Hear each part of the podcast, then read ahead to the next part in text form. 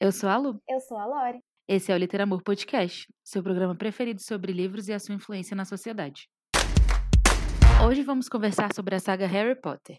Logo quando começamos a pensar em possíveis temas para o nosso podcast, eu pensei nessa série de livros. Apesar dela ter sido lançada há mais de 20 anos, ela marcou a vida de muitas pessoas e continua marcando.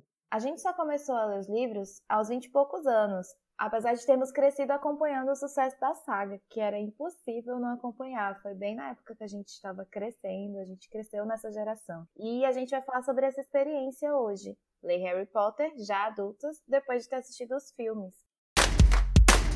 Antes da gente começar, queria dizer que esse episódio está sendo gravado remotamente. A gente está gravando ele no meio da crise do coronavírus. Se você não sabe o que é a crise do coronavírus, você provavelmente está ouvindo esse podcast de dentro do Big Brother Brasil, porque todo mundo sabe o que está acontecendo no mundo hoje. Então, se você ouvir algum barulho estranho, a gente já pede desculpa. A gente não tá acostumado, né?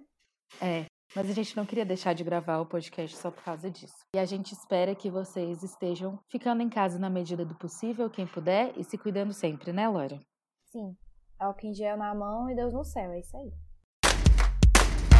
Pra quem não conhece, Harry Potter conta a história de um menino de 11 anos que é órfão. Ele mora com os tios e ele descobre um dia que ele é bruxo, que os pais dele eram bruxos e que, por ser bruxo, ele foi convidado para estudar num colégio interno, né? Aquele, aquele tipo de escola que você mora na escola durante todo o ano escolar. E a partir daí, abre um mundo na mente dele, assim. Ele descobre toda uma realidade que era a realidade dele, mas que ele ainda não conhecia, porque esses tios que o o privavam de tudo isso. E aí, enfim, ele vai descobrir questões sobre a morte dos pais, sobre as guerras nesse mundo mágico. Ele vai fazer diversas amizades na escola, mas vai ter algumas pessoas que não gostam dele também. E aí, a partir daí, ele vai descobrir todas as pequenas questões que fazem desse mundo o mundo que ele é. Esse mundo tem uma organização própria, como, por exemplo, um Ministério da Magia, que regula toda a ordem dentro desse mundo mágico. Esse mundo existe dentro, abaixo e perto ali de Londres. Pelo menos o mundo mágico que nós lemos nos livros, porém sabemos que é um universo expandido, então existe um mundo mágico por detrás de vários países aí e cidades grandes dentro do mundo, tanto como existem outros colégios internos de magia em outros continentes. Mas o livro se passa em Londres e, e dentro da escola que o Harry estuda e foi convidado, que se chama Hogwarts, tem uma divisão de casas que é muito interessante falar um pouquinho sobre isso porque essas casas elas têm características mais fortes. As pessoas que ficam nessas casas elas tendem a ter características exacerbadas dentro de si que condizem com os pensamentos dessas casas dentro dessa escola. E é uma, uma coisa entre os Potterheads, que são as pessoas que são apaixonadas pelo mundo de Harry Potter, que são os fãs, é fazer testes na internet, descobrir a qual casa pertencem. É muito legal, é um universo que se expandiu e veio para a realidade. Qual é a sua casa? Depois você conta pra gente lá no nosso e-mail, nos, nos comentários do nosso post. Uma das coisas interessantes quando você está começando a ler é, essa série, essa série de livros, é a interação que, na verdade, é uma não interação entre o mundo bruxo e o mundo trouxa, que é o mundo sem, sem magia. É, eles existem, eles coexistem, coabitam é, no mesmo espaço-tempo, às vezes até nos mesmos espaços físicos, porém o mundo sem magia não sabe da, da, da existência do mundo mágico e o mundo mágico se divide em ou desprezar as coisas sem magia, as coisas trouxas, ou idolatrar. A gente tem personagens que são fãs. É, é muito interessante você ver esse mundo criado pela autora J.K. Rowling, em que ela mescla essas sutilezas. Quando você tá na visão do Harry, você vê a visão de um menino que nunca tinha presenciado magia e ele acha tudo incrível e é tudo normal para os bruxos. E quando os bruxos veem como os trouxas, os sem magia, resolvem as coisas, eles também, alguns deles acham muito inteligente. Então fica nessa troca de ponto de vista muito legal e é, muito interessante. Quando, quando o Harry tá descobrindo o mundo dele, nós estamos descobrindo também. Quando ele vai entendendo mais complicações dentro desse mundo, a gente vai com ele. Então é um mundo que vai crescendo dentro de você. É por isso que tem fãs no, no universo inteiro, tem fãs de Harry Potter. Não é à toa que tem muitos fãs no mundo inteiro, porque realmente é uma saga. Ela te conquista, te deixa pensando, te deixa curioso para conhecer mais. Como a Lori falou, você vai descobrindo o mundo conforme o Harry descobre. É tudo muito legal. Bom, eu queria começar falando sobre como eu decidi ler Harry Potter depois de 20 anos. Eu cresci com uma amiga que amava muito esses livros, mas eu nunca me interessei muito por eles. Aí, em 2010, pouco antes de lançarem os filmes 7 e 8, que é o sétimo livro dividido em dois, eu tentei ler, mas não me prendeu. Eu tinha 13 anos na época. Mas ainda assim, essa mesma amiga me convenceu a ver os filmes para ir com ela no lançamento dos dois últimos. Acabou que eu gostei bastante dos filmes e consegui entrar no universo, ficar bem interessada por tudo que acontecia ali. Depois disso, eu até fui atrás de saber qual era a minha casa, cheguei a entrar no Pottermore, que é né, um, uma plataforma que expande o universo Harry Potter, quem é fã conhece. E alguns, muitos anos depois disso, depois de todos os filmes terem sido lançados, a minha melhor amiga de infância, oi Giovana. Oi, Gi ela me encheu o saco para eu dar outra chance para esses livros, porque ela também foi ler ele um pouco mais velha já. E cara, que bom que ela insistiu, porque a saga inteira em menos de dois meses, isso tem um ano e pouco e eu já tô doida para reler. Harry Potter apareceu na minha vida numa fita. Quem não sabe, geração nova, é o antecessor, é o pai do DVD, que também já não é utilizado para essa geração. é, alguém gravou é, essa fita para mim e me deu. Na mesma fita tinha Harry Potter e a Câmara Secreta e Shrek, os dois ícones que eu amo e reassisto até hoje. Agora no Netflix, porque, né, a vida se atualiza. Eu tinha uns 7 anos nessa época, ali meados de 2002. Na minha cidade não tinha cinema, então não tinha aquela coisa de correr para acompanhar os lançamentos da série Harry Potter ou de qualquer outra coisa, né? Ainda mais sendo criança, porque eu não tinha muito poder de decisão. Eu não podia pegar um busão aleatório de quatro horas e ir para outra cidade para ir no cinema assistir Harry Potter. Então, eu soube da existência dos filmes através dessa fita, cassete, não, fita cassete não, VHS. Cassete é outra tecnologia antiga que vocês também não conhecem.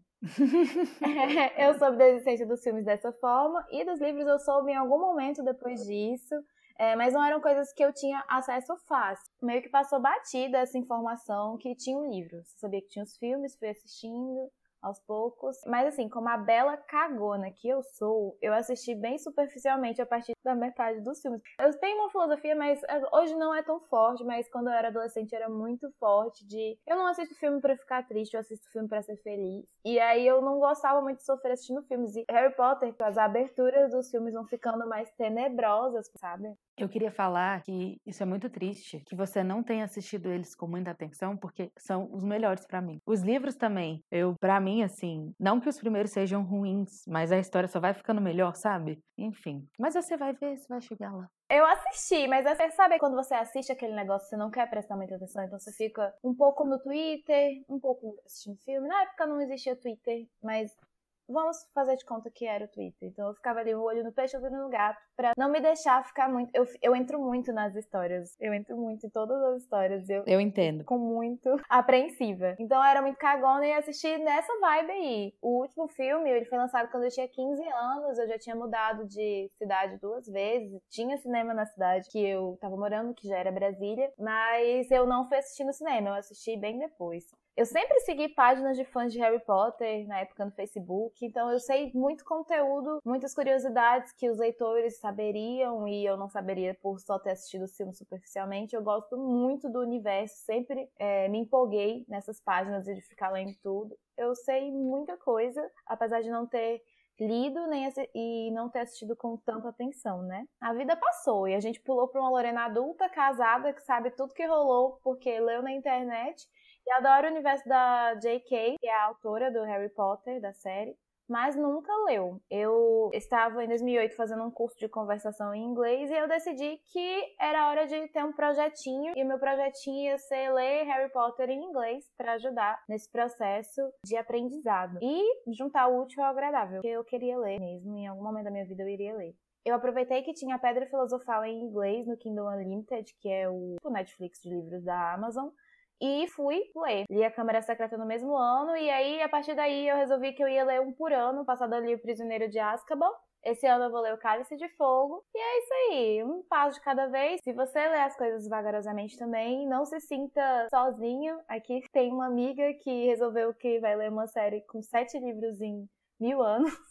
Porque a vida adulta é isso. Eu tenho outros projetos, tenho clube de leitura com a Lu e com a Ana, nossa amiga. Tenho o projeto de releitura dos Bridgertons anual. Tenho as leituras que eu quero fazer mesmo. Então, achei por mim que é, ler um por ano tava tudo bem. É difícil porque é muito bom, você quer devorar tudo de uma vez só. Mas é bom porque eu vou analisando muito mais, vou saboreando cada pedacinho do livro que eu tô lendo. Eu tô para você ler o Cálice de Fogo, porque é um dos meus preferidos. Você já falou que vai ser muito difícil é, ler só um por ano, e eu queria reforçar isso, porque a partir do final de O Cálice de Fogo, o negócio só fica mais assim, eu vou morrer. emocionante. Eu vou morrer, sério, com essa decisão. Tira o seu fôlego e você fica assim: eu preciso do próximo, eu preciso do próximo. Muito bom. Eu já me senti assim nesse Prisioneiro de Azkaban. Eu gostei muito, muito mesmo da leitura do Prisioneiro de Azkaban. Pra mim foi o meu preferido até agora. Eu, eu fiquei muito ansiosa, eu queria engatar, mas eu falei assim: não, calma. Existe uma vida, outros livros, a gente precisa fazer os outros acontecerem. Uhum. Tive que tomar essa difícil decisão,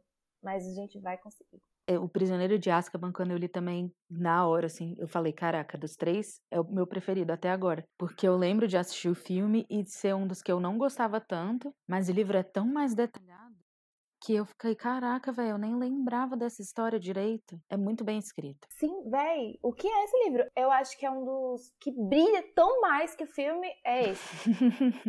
Sim, ele brilha demais. É muito diferente. Eu lembro que eu gostava do, do, do filme. Eu já achei, beleza, eu achava legal, top.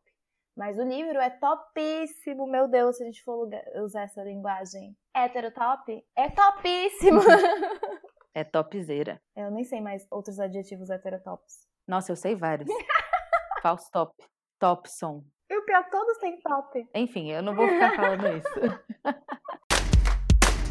Bom, se você já leu um livro e assistiu a sua adaptação, seja na TV ou no cinema, sabe muito bem que a obra original, ou seja, o livro, é sempre muito mais completa. Não estamos falando que o livro é necessariamente melhor, embora na maior parte dos casos seja, mas sim que o mesmo possui sempre muito mais detalhes que a adaptação. No caso de Harry Potter, os filmes eles conseguem capturar bem a magia envolvida na série, dos cenários, a escolha dos atores. Eu fico assim besta com os detalhes também, tipo assim, ah, a cerveja manteigada, o sapo de chocolate, essas coisas assim.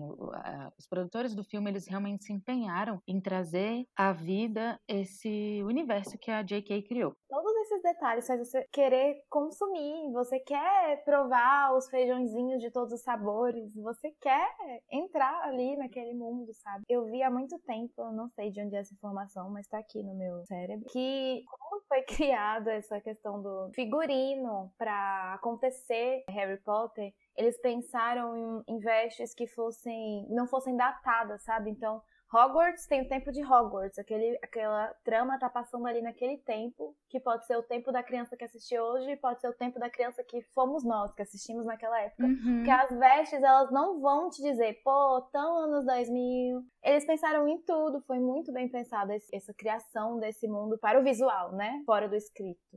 Eu, inclusive, fui já no, nos em Orlando. Sua safada. E o sapo de chocolate, o sapo de chocolate é um dos melhores chocolates que eu já comi na minha vida. Mentira! Sério, verdade. Ele derrete na boca, é muito gostoso. Agora, a cerveja manteigada eu achei muito doce. E isso é algo notável, assim, eu ter achado muito doce, porque eu sou uma pessoa que gosta da coisa doce. Lorena sabe disso. A Luísa é muito formiga, véi. É notável isso.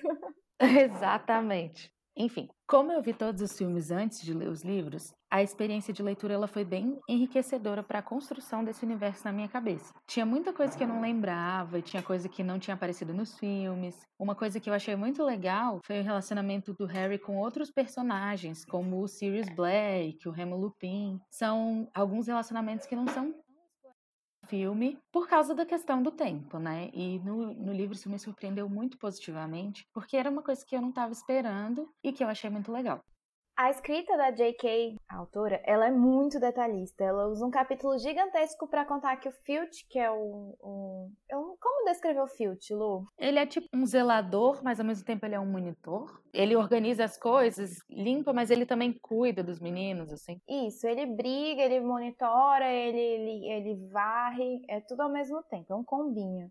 É, ela usa um capítulo inteiro para contar que o Filch pegou o Harry fazendo arte por aí dentro de Hogwarts e levou ele para a sala dele para dar uma detenção. E aí esse capítulo é gigantesco, você leva meia hora lendo o Kindle, ele te dá a previsão de quanto tempo você sai daquele capítulo e fala 30 minutos, 30 minutos descrevendo isso e você não acha chato. Ela descreve assim com muitos detalhes, mas é uma coisa que te prende ao mesmo tempo. Isso me surpreendeu muito, porque os filmes são bons, eu, eu já gostava dos filmes, mas são tão resumidos comparado ao livro, eu nem lembro se tem. Deve ter uma cena minúscula ali de dois segundos mostrando Harry levando detenção do Filch, ele sendo levado para a sala, Filch. Mas dá essa impressão de que o filme é tão resumido e mesmo assim eles resumiram muito bem, né? Um filme, uma série, ela vai ter sempre a limitação do tempo, não, não é infinito, não é infindável. Então acaba ficando impossível a adaptação ser 100% fiel ao escrito original. Nesse ponto, Harry Potter, mesmo já conhecendo a história, é bem interessante, porque você acaba prestando atenção em pontos que passariam batidos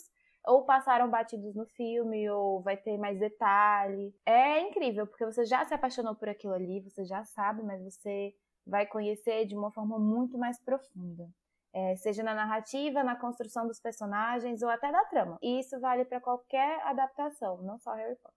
Só uma coisa sobre adaptações. Eu sempre tento, eu não vou falar assim, eu leio o livro toda vez, porque não dá pra gente ler todos os livros do mundo, infelizmente. Mas eu sempre tento ler o livro antes, ou mesmo quando eu vejo a adaptação de uma obra, se eu gosto da adaptação, eu vou atrás do livro depois. Tem algumas obras que eu gosto mais da adaptação do que do livro, são raras, ou então eu penso assim, ah, a adaptação conseguiu melhorar alguns pontos que o livro pecou, mas eu tô falando assim que eu gosto de ler porque eu quero incentivar mesmo vocês a, a, procurarem assim. Às vezes você gosta muito de uma história, descobre que ela é um livro e aí você vai ler e vê que ela é mais legal ainda do que você imaginava. Então é sempre legal a gente ir atrás das obras originais, além da adaptação.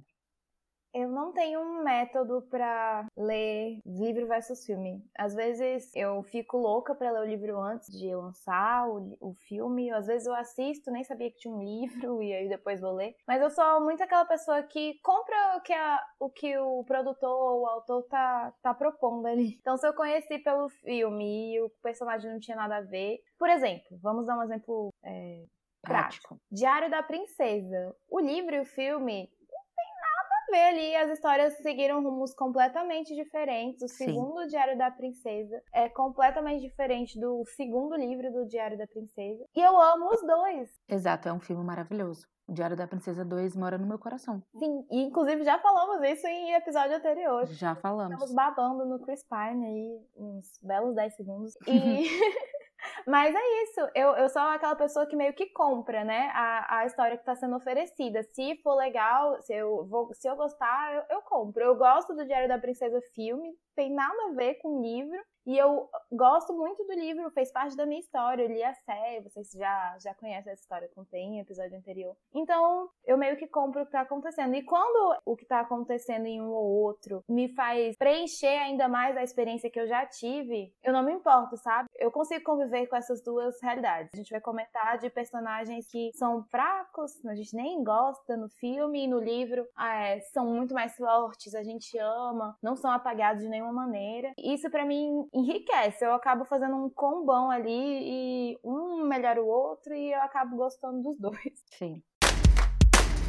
Aviso de spoiler. Vamos ser amigos, a gente sempre tem essa mesma conversa, você já nos conhece. E nós vamos ter spoilers aqui. A gente está fazendo um podcast sobre uma série, não vai ser nada aprofundado, mas a gente vai comentar acontecimentos que não falem sobre o plot final, né? Você não vai influenciar na sua leitura a ponto de você falar, nossa, ela disse quem morreu e tal. Não, não vai acontecer. Vai tá tudo bem. Pega na minha mão aqui, assim, com álcool e gel e luva.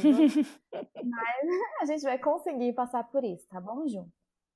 Bom, o mais legal de ler essa história mais velha para mim foi poder analisar cada detalhe com a mente que eu tenho hoje. Com certeza eu não teria reparado na profundidade de algumas partes dessa narrativa se eu tivesse lido só com os meus 11 anos, por exemplo. Talvez se eu tivesse lido pequeno e depois relido, teria reparado. Mas se eu tivesse lido só uma vez, quando criança, eu não teria prestado atenção em como a J.K. propõe a abordagem de certos assuntos. E é disso que a gente vai falar agora são camadas muito bem trabalhadas, né? Nesse ponto do podcast, eu separei um tempinho especial para citar outro podcast para indicar para vocês. Se chama Mundo Pottercast, é o podcast do Itamar. Ele já releu, leu e releu várias vezes os livros do Harry Potter e aí no podcast dele, cada episódio ele comenta um é, capítulo dos livros. É, é quinzenal, o podcast dele é uma leitura que você pode fazer sem pressão na sua vida. Se você, ai meu Deus, tem preguiça de sete livros, faz sem pressão então, porque colocar colocar essa pressão em você mesma. Cada 15 dias ler um capítulo é muito legal, é muito conteúdo interessante que vem dentro desse podcast. Então, mesmo eu, eu tô no terceiro, né? Vou pro quarto agora. E o podcast é recente, então agora que tá começando o segundo livro. Eu ouvi desde o início mesmo assim, porque eu adoro. Como é comentado a cada capítulo, é muito profundo. Cada, a,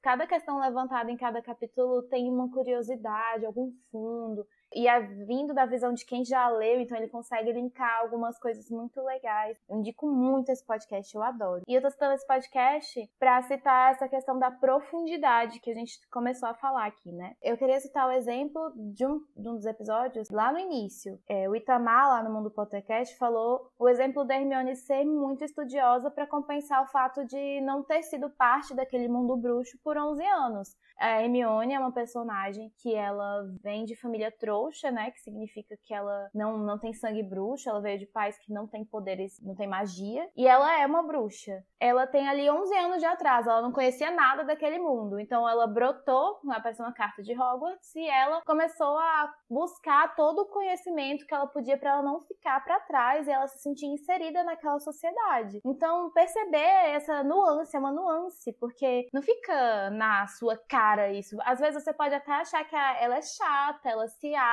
ela fica se amostrando por causa do conhecimento dela. Mas é, na verdade, quando você começa a entender, você tem a maturidade de entender, você tem um podcast para discutir sobre isso, você percebe que ela tem uma necessidade muito grande de se encaixar. E ela, a forma que ela encontrou foi de ter todo aquele conhecimento. Ela não é chata por ser chata, é o jeito que ela conseguiu de existir naquele mundo e ela extrapola algumas vezes, mas tem uma razão. Então você começa a perceber essas nuances que talvez você não veria se você tivesse ou lido sem discutir com alguém, conversar com alguém sobre isso, ou lido muito mais nova, que é como a Lu falou, né? Quer comentar alguma coisa, Lu? Não, eu só queria comentar que a Hermione é incrível. A gente vai falar disso mais pra frente, mas eu queria dizer que a Hermione é incrível. E que realmente uma nuance dela que eu nunca, eu nunca teria parado para pensar nisso. Se não tivesse uma outra pessoa fazendo essa análise minuciosa para mim, assim. Que ela realmente tem uma necessidade de conhecer tudo para se encaixar. E realmente é muito interessante quando ela chega na escola e ela fica tipo assim: ai, você já conhece toda a história do mundo da magia? Nananana. E as pessoas não correspondem a essa é. animação dela. Eu fico imaginando como seria para uma criança de 11 anos estar super animada com o negócio e as pessoas não corresponderem. E ela não entende por que, que, que as pessoas não compreendem ela olhar para esse mundo e pensar: nossa, que incrível, eu sou parte disso. Enfim, muito legal. É muito legal, sério. Esse tipo de insight tem lá nesse podcast. Pô, a gente poderia gastar muito mais episódios falando sobre Harry Potter aqui, até porque é uma série, nossa, incrível, muito vasta. Mas existe um conteúdo para isso, então vão lá visitar se vocês se interessarem, mesmo que vocês não leiam, porque como eu já li dois anos, eu ouço assim, porque é incrível, você vai lembrando das coisas. Eu não tinha pensado nesse negócio da Hermione sozinha quando eu li, mesmo que adulta, dois anos atrás. São coisas muito interessantes. Então fica aí essa, essa propaganda gratuita, porque eu gosto mesmo desse podcast separamos duas críticas sociais muito importantes presentes na série para debater aqui com vocês hoje. A gente vai começar aqui, ó, escancarando um. Voldemort e a representação do racismo. Talvez essa seja a crítica mais na cara que tem na história. Porque você não precisa nem. não precisa nem filosofar muito. Tá ali. Voldemort é o grande vilão da história, também um dos protagonistas de duas guerras no mundo bruxo que a J.K. Rowling criou. A primeira guerra é vivida pela geração dos pais do Harry Potter e a segunda é vivida pela geração do próprio Harry. Voldemort e seus seguidores buscam limpar o mundo bruxo dos sangues ruins, que são os bruxos nascidos de pais não bruxos, os trouxas. E os traidores de sangue, que são bruxos que aceitam uma sociedade em que bruxos impuros com sangue ruim estejam presentes. Olha esse rolê, olha essa pessoa. Mesmo antes de Voldemort se reerguer, bruxos nascidos de pais trouxas sofrem bastante preconceito, como a própria Hermione, que eu já citei um pouquinho aqui, ela é constantemente atacada por um personagem chamado Draco Malfoy, que vem de uma família, abre aspas, limpa, né, que tem sangue puro, não tem ninguém não bruxo na família dele, e ele ataca todo mundo que é sangue ruim, entre muitas aspas. Os pais do Draco, quando eles eram jovens, eles lutaram na guerra ao lado do Valdemort. Então eles têm essa mentalidade de limpar o mundo, de apagar os sangues ruins, etc e tal. E fica claro que esse pensamento, ele continua existindo apesar do Valdemort ter sumido. Então, por meio das falas do Draco, principalmente as que são direcionadas a Hermione, é possível perceber que esse preconceito, essa ideia errada, ela ainda está sendo passada de pai para filho, apesar do Valdemort desaparecido. Como o objetivo final do Voldemort e do exército dele é controlar o Ministério da Magia e todo mundo bruxo, tem muita gente que compara o Voldemort a Hitler. E ela também faz sentido essa comparação se você for parar para pensar que o propósito maior do Hitler era limpar o mundo inteiro da raça que não fosse, abre aspas, ariana, fecha aspas. Não ariana grande. A raça ariana branca, hum. pura, clara mesmo. Essa crítica ela tem um certo fundamento. O Valdemort ele quer que o mundo bruxo seja composto apenas por aqueles que são de sangue limpo, aqueles que vieram, que nasceram de família bruxa. Ler isso aos 20 e poucos anos me ajudou a perceber como esse preconceito é reproduzido na nossa sociedade hoje. A gente não tem uma pessoa que sobe e fala que nem Hitler falava. Ou será que tem? Fica aí o questionamento, eu não vou falar nada. Mas você percebe as nuances na fala. Não é aquilo que é escancarado, como o do Valdemort, que as pessoas têm de falar abertamente. Mas é um preconceito, é um racismo que existe. Ele está ali nas nuances, ele está ali no tratamento que não é dado de forma igualitária. Então, é, uma, é um retrato da nossa realidade, de certa forma, apesar de ser uma ficção fantasiosa. Não, gente, sério. Se você ainda acha que o racismo não é uma coisa que está presente na sociedade que nós vivemos hoje, talvez você não esteja olhando para fora do seu quadradinho, sabe? Se você começar a olhar com atenção, você vai perceber que ele está presente e é bom você ver num livro infanto-juvenil isso sendo tratado de uma forma tão lúdica, porque é muito fácil identificar o, o vilãozão, o, o ser supremo do mal ali na figura do Voldemort. É muito fácil, você sabe, ah, o cara do mal está praticando o que seria o racismo, né? Na vida real, não existe o, a figura do cara, o serzão do mal, só do mal. Somos todos seres humanos complexos que estamos numa estrutura que foi construída, uma sociedade que foi construída em cima de sangue de escravos. É, vieram os escravos é, trazidos à força, tra trazidos da sua cultura, tirados da sua cultura para vir para cá. Então, nossa sociedade foi construída em cima disso. E todos nós, dentro de nós, temos esses traços um pouco Valdemort, um pouco racistas.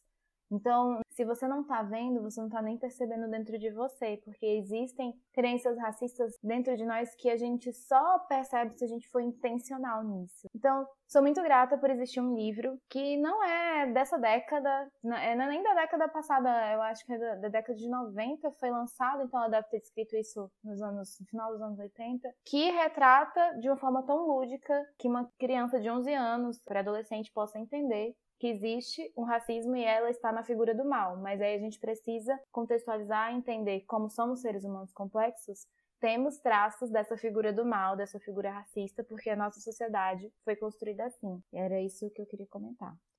Outra crítica social muito forte presente no livro que a gente queria comentar é uma crítica à escravidão. É uma questão que eu não me lembro de ver nos filmes. Desde que eu li a saga inteira, eu ainda não consegui reassistir todos os filmes. Eu ainda quero eu também, tipo, li um, assisti um. Aí eu ainda não assisti todo.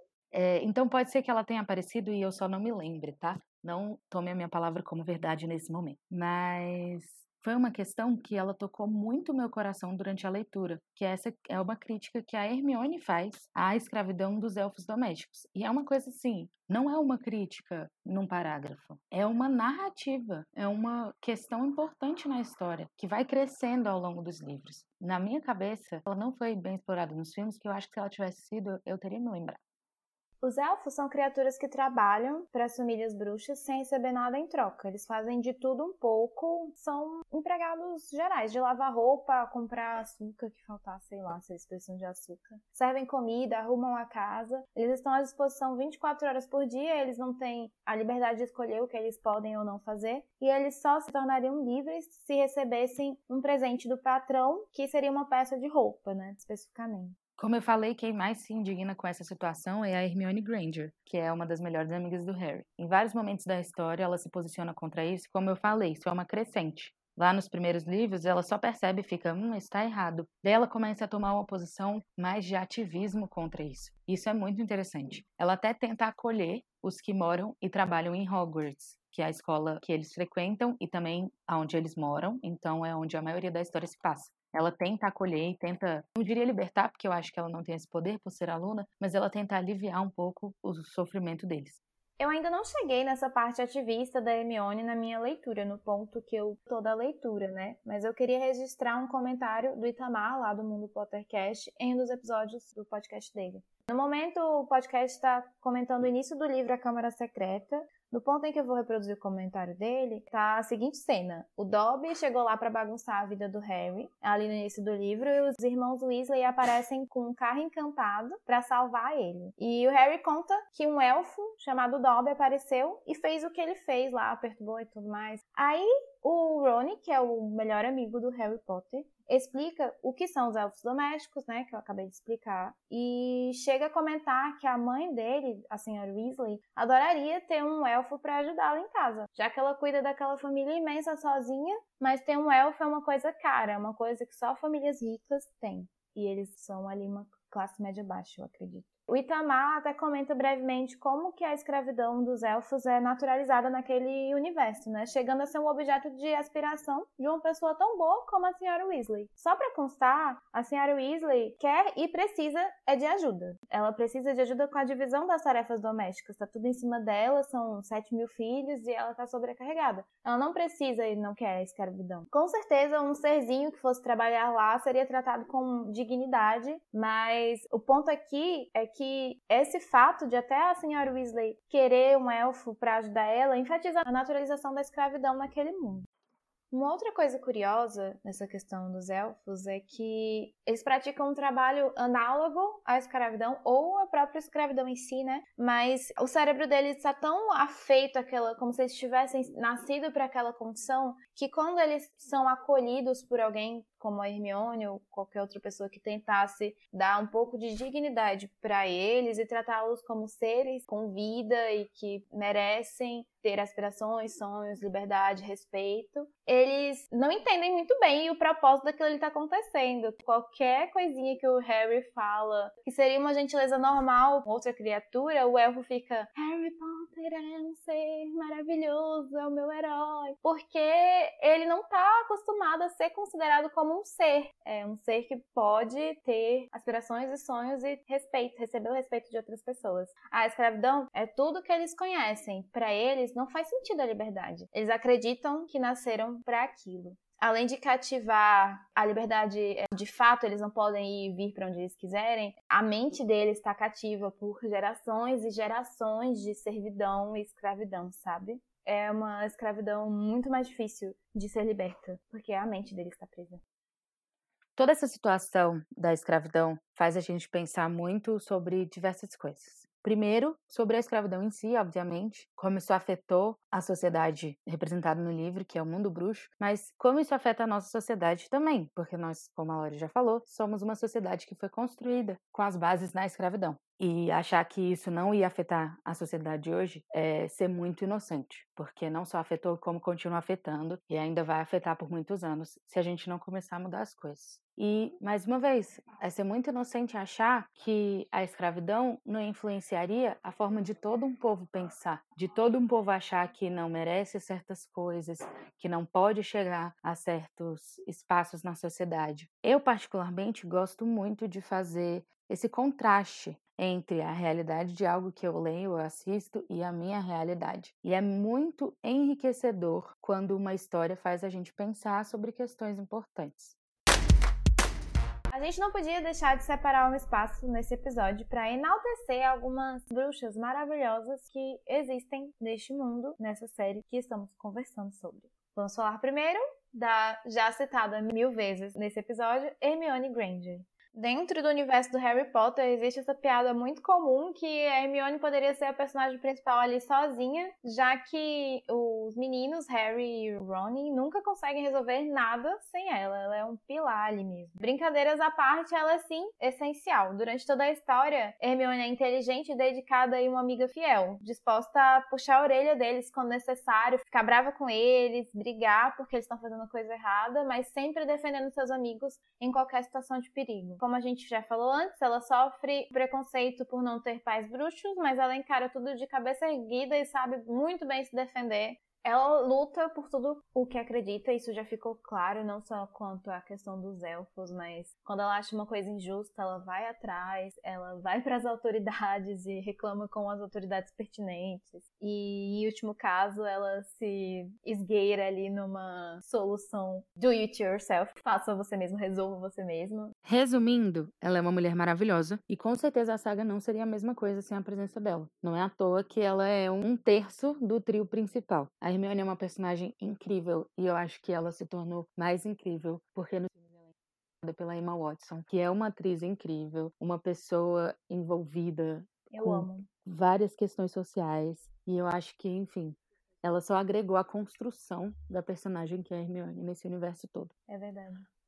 Outra personagem que a gente queria ressaltar aqui foi uma que conquistou meu coração de uma forma que eu não esperava, que é a Ginny Weasley. Ela é a irmã mais nova do Rony. Na verdade, ela é a irmã mais nova do Rony e de outros cinco irmãos, então ela é a mais nova de sete. E por causa dos filmes, eu não imaginava o protagonismo que ela tem em alguns momentos da história. Nos livros, ela é muito apagada e ela não assume, assim, um espaço de protagonismo mesmo, que nos livros ela assume. Ela é muito corajosa e ela nunca foge dos problemas.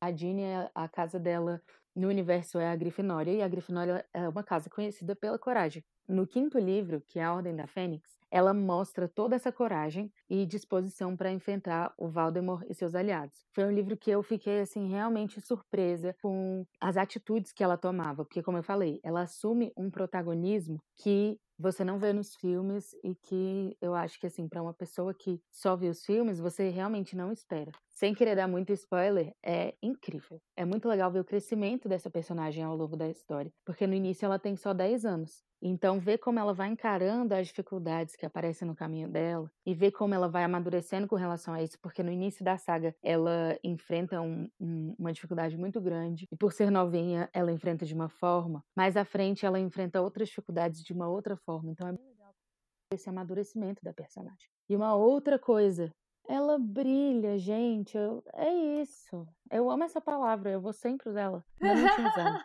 nesse episódio. E uma outra coisa muito interessante relacionada a Ginny é eu acompanhar a evolução do relacionamento dela com o Harry, porque ele é muito mais profundo do que é mostrado nos filmes. É muito mais legal de ver no livro.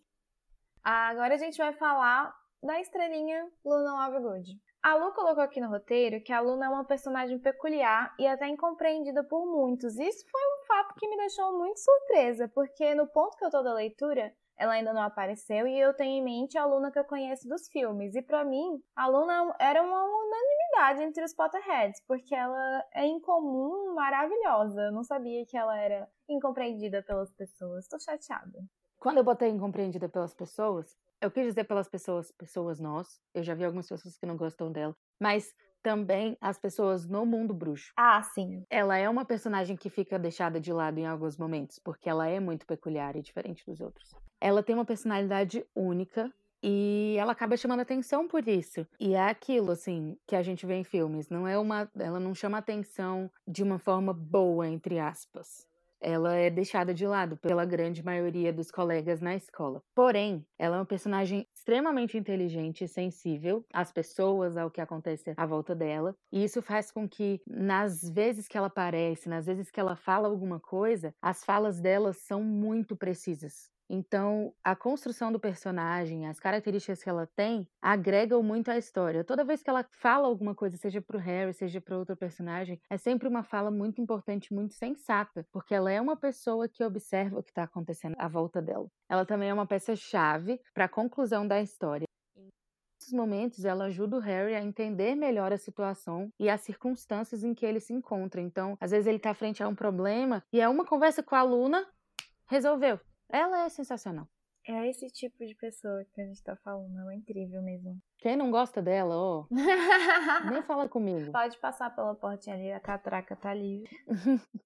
a gente vai fazer duas menções honrosas porque a gente não se aguenta. Duas mulheres que a gente não poderia deixar de fora desse bloco são Minerva McGonagall e Molly Weasley. A Minerva é professora em Hogwarts.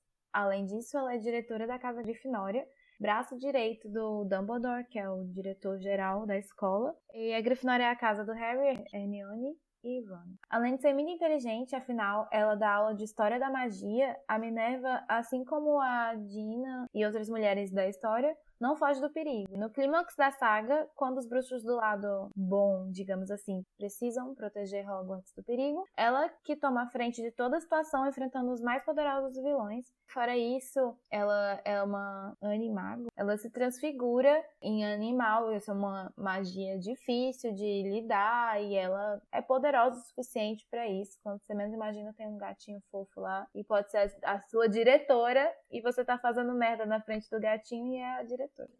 Gatinho mesmo, não um gatinho menino bonito. a nossa segunda menção honrosa, como a Lori falou, é a Molly Weasley. Ela é a mãe do Rony, da Ginny e dos outros cinco irmãos. Eu confesso que quando eu tava fazendo esse roteiro, eu ficava contando na minha mão. Porque são sete filhos. Gente, sete filhos. Só dela já ter tido sete filhos, ela já era notável bastante para estar tá nessa lista. Mas além de tudo isso, ela é uma mãezona. Ela não mede esforços para defender a família dela, os sete filhos e o Arthur, que é o marido dela. E ela acolhe o Harry como se fosse filho. Ela sempre abre a casa dela para ele desde o primeiro ano de escola, quando ele e o Rony viram amigos, já no primeiro dia. Como Harry é órfão, ele sente muito a falta de uma família acolhedora, e a Molly, ela cria esse ambiente para ele desde o momento em que eles se conhecem. Algo que tocou assim muito o meu coração. E ele tocou de uma forma que quando a história conta cenas que se passam na toca, que é como eles chamam a casa da Molly do Arthur, dos Weasley, eu ficava com vontade de estar ali naquela casa e conhecer aquele ambiente, porque é um ambiente muito acolhedor. Isso é muito por causa da Molly situações da vida dela construíram a fortaleza que aquela mulher é. Ela é uma mulher de meia idade, com um milhão de filhos, e que o esposo trabalha no Ministério da Magia, ou seja, trabalha para o governo, mas num cargo não valorizado pela sociedade, numa área que todo mundo considera besta e eles têm mais filhos do que conseguem manter. em algum momento da leitura é escrito isso. E eles não têm uma condição social alta, apesar de eles serem uma família, vamos dizer, de sangue bom, né? Eles são totalmente bruxos, vieram de bruxos. Eles dentro da sociedade bruxa, de quem considera isso uma coisa importante, eles estão lá embaixo porque eles não são ricos. Então, cada coisinha foi moldando quem ela é. Ela chama a atenção do leitor desde a primeira cena que ela aparece, ela tem essa questão de ser a mãe protetora, mas ela é, além disso, os princípios, tudo que ela mostra que ela acredita, ela é muito incisiva nisso que ela acredita. Quando ela tem que tomar decisões importantes, ela vai atrás sem medo, muito corajosa uma Grifinória. Ela é muito imponente. Dentro do espectro que ela aparece, ela é muito imponente, sabe? E isso é muito interessante de enxergar. Como até ela é, é uma figura mais forte, assim, são forças diferentes, mas quando você pensa na força de uma forma mais estereotipada, vamos dizer assim, que é a questão de você ser mais, é, falar mais incisivamente e tudo mais, ela é até mais forte, abre aspas, que o próprio esposo, que é uma pessoa, uma personalidade muito mais gentil, acolhedora, mas de outra forma, uma forma muito mais. Vamos resolver isso aqui, a gente não precisa envolver a Molly, porque a Molly vai matar você. então é muito legal de observar isso tudo. Eu adoro essa personagem. Por já ter visto os filmes e conhecer a história inteira, eu já sabia exatamente em que ponto da história e como. Por isso, eu tinha na minha cabeça uma ideia muito linda de que eu não ia sofrer com essas mortes. Solinha. Só que eu tava muito errada. Coitada da Luísa do passado. Eu juro para vocês que na minha cabeça eu achava que eu tava super vacinada, assim, nossa, eu não vou sofrer, eu tô preparada, é agora que vai acontecer. Mas tinha umas coisas que rolavam no livro que eu sentia absolutamente tudo que o Harry estava sentindo. Tem uma morte em especial que eu não vou falar qual é, que eu fiquei uns 10 minutos deitado na cama chorando. Eu fico triste só de relembrar, porque eu realmente comecei o livro e pensei: é nesse livro que isso vai acontecer. Eu tô bem. Eu tô bem. Tá tudo bem. e aí aconteceu, aí eu fiquei: não tá tudo bem, não. Eu nem me iludo, eu sou muito, eu sofro muito, eu vou sofrer tudo de novo, aí eu vou assistir o filme, vou lembrar do jeito que tá no livro, vou assistir, vou chorar. Vai ser incrível. Vai ser incrível, vai ser um festival de choro. Se você já conhece a história inteira e acha que você está vacinado, você não está. E você, Lori, tem alguma coisa que você não esperava sentir ou ver nos livros? Eu não esperava gostar tanto das cenas de quadribol. Existe uma diferença no nível de interessância, vamos dizer assim, gritante para mim. Nos filmes eu achava ok, tava ali para construir, o Ron era doido pro quadribol, tudo bem. Beleza, sabia que todo mundo naquele universo amava o esporte, mas nada mudou na minha vida, né? Mas nos livros, você não só sabe que todo mundo ama, você entende o esporte, você entende as rivalidades pré-existentes, o fla-flu do quadribol, as dificuldades. Quando chega na descrição do jogo em si, quando o Harry tá lá na vassoura, e ele tá fazendo as manobras, você prende o ar e fica com expectativa a cada movimento, fala, meu Deus, é agora. As cenas de quadribol são algumas das minhas cenas preferidas nos livros que eu já li, porque são muito empolgantes, muito diferente dos filmes que eu ficava tipo, ok, uma forma bruxa de existir futebol. Tipo, não ficava muito empolgada, mas nos livros eu me empolgo muito, é muito legal. Você faz praticamente a torcida ali, oh, não, não sei o que, é incrível. Eu não esperava essa parte. Depois de uma hora de discussão, vamos chegar à pergunta, ao plot inicial desse episódio. Vale ou não vale a pena ler Harry Potter depois de adulto? Vale pra caramba, não importa a sua idade, se você é mais velho que eu, se você já tem 15 filhos, igual a Molly Weasley, se você é um adulto que ainda não casou, sei lá. Não importa a fase da vida que você se encontra, você vai achar um lugar em Hogwarts, você vai achar um lugar nesse mundo incrível que foi criado por uma mulher muito inteligente, que conseguiu amarrar todas as, as perninhas, você vai se perder nas curiosidades. É um mundo, assim, que já é maior que a obra em si, né? Já foi pro cinema, mas os próprios fãs já construíram ali uma comunidade que vai além dos próprios livros. É uma coisa muito incrível de você navegar em qualquer idade. É, a gente queria compartilhar um pouco da nossa experiência de leitura para que você, caso ainda não tenha lido a saga, se sinta motivado para ler. Porque, assim, realmente é uma coisa que vai te enriquecer, vai te fazer pensar sobre situações que talvez você não tinha pensado e vai te entreter também, mesmo se você for adulto como nós. Talvez você até pense assim: ah, mas é um livro infanto-juvenil. Será que eu não vou achar ele bobo? Não, você não vai achar a escrita dele boba. Até vou acrescentar um comentário. Eu li em inglês, né? E eu não sou uma mega avançada no inglês. Eu desenrolo ali o trem.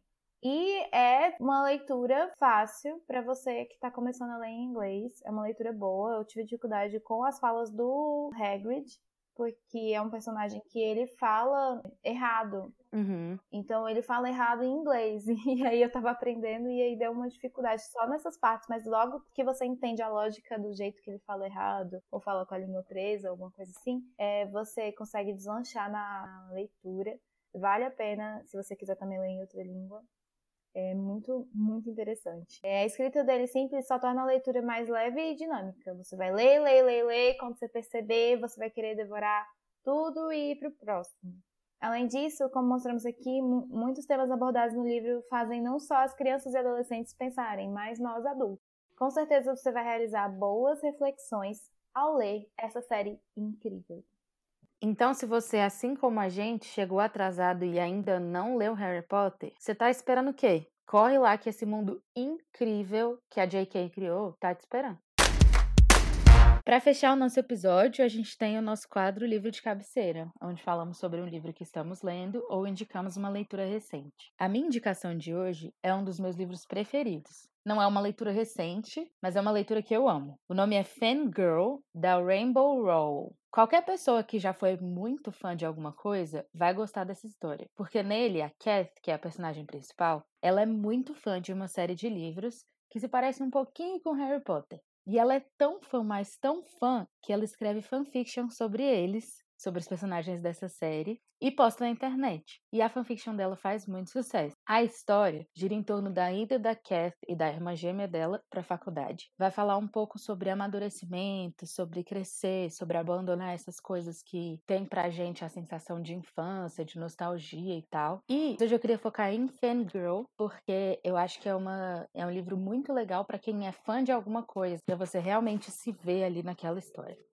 Eu acho a capa desse livro a coisa mais fofa. Já vi é, algumas pessoas lendo, aquele verde menta, coisa bem fofinha mesmo, bem bonita. Atrai o cliente, atrai o, o futuro leitor. Eu nunca li, mas tá na minha lista infinita aí. Não é uma prioridade, mas tá. A minha indicação de hoje é qualquer comfort book que você possa ler. Sabe aquele gênero que você sabe que é o seu preferido? O que mais prende? O que mais faz o tempo passar mais rápido para você? Enquanto estamos gravando esse episódio pela primeira vez à distância, estamos em quarentena há algum tempo já, por conta da pandemia do coronavírus. Então, minha indicação de hoje é: lave as mãos, se hidrate e escolha aquele livro que faça seu coração ficar bem. Não é hora de se pressionar, bater meta de leitura, é hora de ser gentil consigo mesmo em todas as áreas, inclusive nessa. Esperamos que os livros sejam um lugar seguro para você e que ajudem a manter sua sanidade. É, eu não sei você, Lori, mas desde que a quarentena começou, eu só tô lendo os livros mais levinhos. Eu não leio nada que me faça assim, não é nem pensar, mas que canse a minha mente. Eu tô só relaxando mesmo com a leitura, ou até com série, filme também, só coisa tranquila, porque, né, enfim, de pesado chega a realidade, né? nosso mundo tá parecendo um filme de terror. Tá, totalmente. Uma distopia das mais loucas. Nossa, sim. Eu, na verdade, eu dei uma travada nas leituras, porque eu tava lendo uma distopia bem. Eu tava lendo Rainha Vermelha. Eu não lembro se eu já mencionei nesse episódio. Que eu tava relendo. Eu amo, porém, é uma questão bem. É bem político, né? Muito político. É, é sobre a exploração de, um, de uma classe. É, alguém considera menor ou menos poderosa. E aí a revolução, a aurora que vem, essa aurora que vem vem vem a revolução para mudar esse tipo de, de perseguição, esse tipo de governo que é, deixa a exploração dos mais pobres como uma política oficial, praticamente, uma política de morte. E aí é incrível, eu amo, eu tô relendo, só que não ornou com, a, com o momento do mundo. E aí eu dei uma travada nas leituras. De vez em quando eu volto para ele porque é realmente muito bom. Quando eu volto para ler, eu leio várias páginas, eu desinvesto assim. Só que quando eu não tô lendo, eu não quero voltar porque é um assunto complexo, profundo, que merece tanta atenção e é tão real, a gente pode fazer tantos links com a realidade que me deixa triste. E aí, nesse momento não é bom. Eu tô pensando em ler N de Green Gables que você me deu. E tô pensando, porque a maioria dos livros que você me empresta são de chorar. E eu tô meio pensando aqui o que é que eu faço. Ah, eu amo o livro de chorar. Mas eu também amo o livro tranquilinho. Esse foi o quinto episódio do Literamor Podcast. No próximo episódio, vamos falar sobre representatividade na literatura. Qual é a importância disso? Vem descobrir com a gente. Se quiser comentar alguma coisa sobre o episódio de hoje, manda o seu e-mail para literamorpodcast.gmail.com com o título do episódio no assunto e nós leremos aqui no próximo episódio. Nos siga nas nossas redes sociais para saber das nossas leituras do dia a dia. Arroba, underline, literamor, underline e arroba felicitando. A gente é muito ativa no Twitter e no Instagram, então segue a gente lá que a gente sempre está comentando não só sobre livros, mas principalmente sobre livros. Até lá. Tchau!